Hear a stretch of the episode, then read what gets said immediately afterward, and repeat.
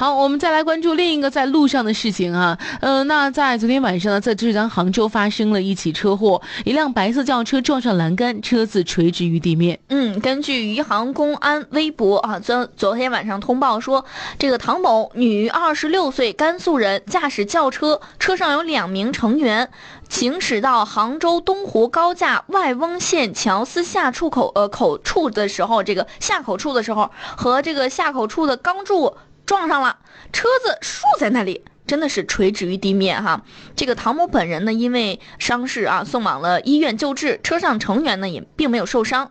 经过检测，目前没有发现唐某酒驾和毒驾的嫌疑。事故情况呢，交警部门也在进一步调查当中。嗯，那么在这起事故发生不久前，在同一个这个匝道口呢，也发生了一辆车撞上这个匝道塑料防撞筒，导致翻车的事故。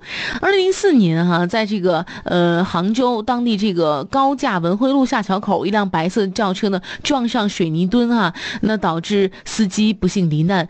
同年的十一月开始的时候，杭州交警拆除了高架匝道口所有的。水泥隔离墩全部换成塑料做的防撞筒，防撞筒里装上水或沙，外光涂反涂的这个这个反光涂料，嗯，大大保护了很多粗心的司机，起到了防撞和缓冲的作用。嗯，但是不知道他怎么样啊，又去这个撞上去了。对，所以说啊，现在事故原因也在进一步的到调查当中。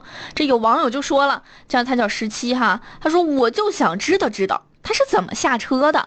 确实是啊，他开上去的那个那个角度真的是垂九十度垂直于地面。嗯，呃，驾驶位和副驾驶位呢，相当于是在高处的。嗯，不知道人家怎么开了门就下来了。嗯，跳下来的呗。